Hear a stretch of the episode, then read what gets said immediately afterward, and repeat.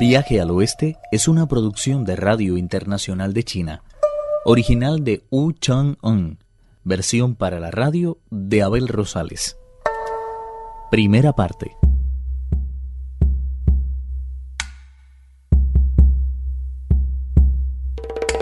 El mono de piedra había descubierto lo que se encontraba detrás de la gran cortina de agua y no cabía de contento. Luego de atravesar el muro de agua, estaba otra vez con los demás monos. ¿Qué hay al otro lado? ¿Qué profundidad tiene allí el agua? En ese mundo apenas hay agua. Solo he visto un puente hecho de láminas de hierro desde que se vislumbra una espléndida mansión celestial. El agua que pasa por debajo del puente emana de un agujero en la roca y es tan apuntante que ciega totalmente su arco. A un lado del puente se levanta una espléndida mansión de piedra rodeada de un magnífico jardín lleno de árboles y flores. Junto a su puerta principal hay mesas de piedra con todo tipo de enseres para cocinar, hornos, cacharros, gazuelas, bancos, platos. Lo más asombroso es que están hechos de peternal, como la inscripción que figura en el centro mismo del puente y que reza. Esta es la tierra sagrada de la montaña de las flores y frutos la caverna celeste que esconde la cortina de agua. Opino por tanto que se trata del lugar ideal para quedarse a vivir. Es extremadamente apacible y de una amplitud tal que puede albergar a miles y miles de seres de toda edad y condición. Asentémonos en él y olvidémonos para siempre de los avatares a los que el cielo nos tiene sometidos. Ahí nos protegeremos del viento y encontraremos abrigo contra la lluvia, porque en ese paraíso la nieve es desconocida y no hiera jamás. En él todo parece poseer el brillo de oro y hasta la niebla es luminosa cuando los rayos de la luna o el aliento mismo de trueno. Si es verdad lo que dices, ¿qué esperamos para entrar en ese mundo? Salta tú primero y condúcenos hasta él. El mono de piedra no se hizo de rogar. Cerró los ojos, tomó impulso y se perdió tras la cortina de agua gritando. ¡Adelante, muchachos! Los más valientes siguieron al mono de piedra. Otros, sin embargo, se echaron atrás, como si dudaran de lo que les había dicho su nuevo rey, y no se atrevieron a seguir su ejemplo. Afortunadamente, al final pudo más la curiosidad que el miedo, y se lanzaron también hacia lo desconocido.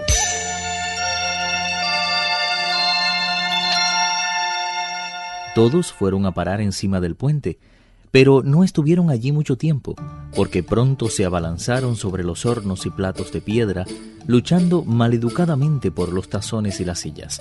Fue una suerte que estuvieran hechos de piedra, de lo contrario, hubieran quedado reducidos añicos en muy poco tiempo. La bataola era francamente indescriptible, y solo amainó cuando a los monos les fueron fallando las fuerzas y se echaron a descansar tranquilamente en la hierba. El mono de piedra se sentó entonces en el sitio más elevado que pudo encontrar y les dijo con ademán solemne: Quien no goza de confianza no puede realizar hazaña alguna.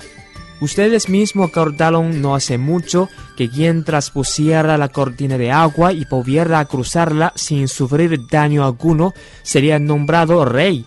Pues bien, yo lo he hecho no una vez, sino dos, y he tenido incluso la delicadeza de traerlos a vivir a un lugar tan privilegiado como este, para que gocen de sus maravillas y puedan criar sin ningún sobresalto a sus familias.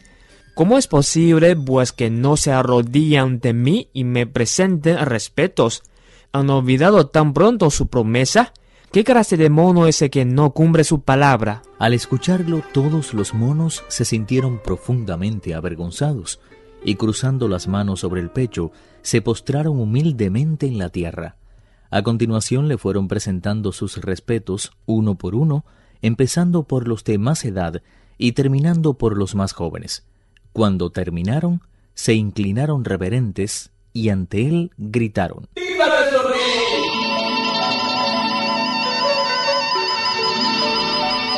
De esta forma, fue intronizado el mono de piedra que empezó a ser conocido a partir de aquel mismo momento como el hermoso rey de los monos. Así lo atestigua un antiguo poema que dice, Una vez que todo hubo surgido de la copulación del cielo y la tierra, apareció una roca divina de la unión de la luna y el sol, Pronto se transformó en un huevo que con el paso de tiempo se fue convirtiendo en un espléndido mono. Su inteligencia era tan profunda que llegó a penetrar en el misterio de Gran Tao y a conocer el secreto de mismísimo elixir de la vida. Nadie ha visto jamás los rasgos de su espíritu, porque carece totalmente de forma, pero su obrar es de todos conocido y jamás ha dejado de ser ensalzado por Tokier. Su recuerdo perdurará de edad en edad, porque es un rey sabio cuyo dominio se extiende más allá de las imprecisas fronteras de influir interno.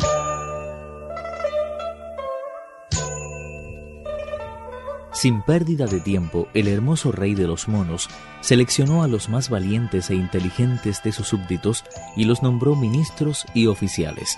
Todos aceptaron esos nombramientos sin envidia ni rencor y se pusieron a recorrer el nuevo mundo que les había tocado en suerte habitar. Su existencia no podía ser más idílica.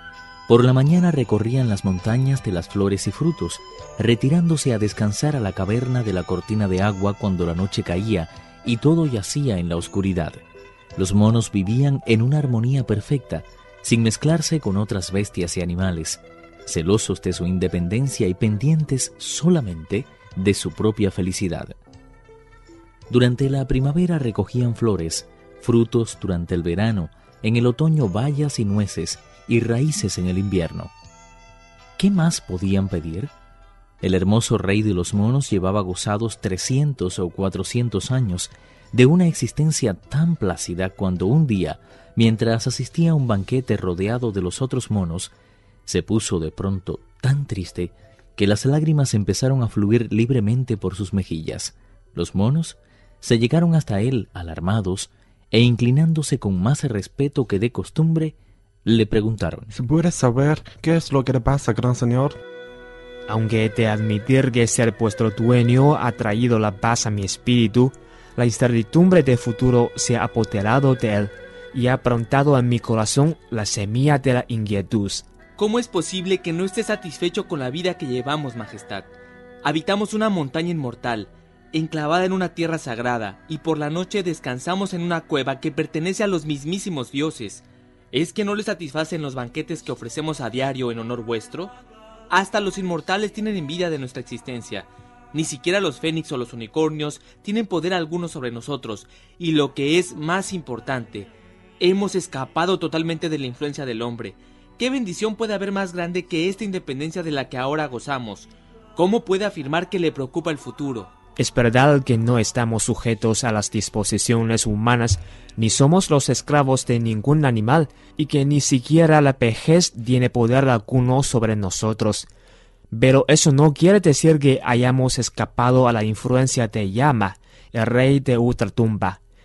¿De qué nos habrá servido vivir dando tiempo si a la postre hemos de morir? ¿No comprenden que a pesar de nuestra paradisiaca existencia, no nos contamos entre el número de los inmortales.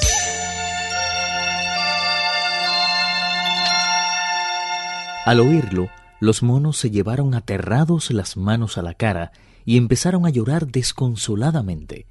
La inquietud de su rey se había apoderado también de su espíritu, atormentados por el insoportable pensamiento de su propia desaparición.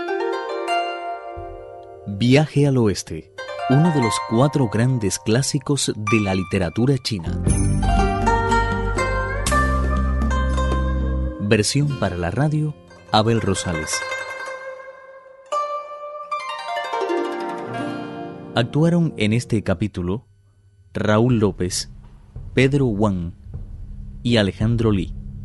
Esta es una realización de Abel Rosales, quien les habla, para Radio Internacional de China.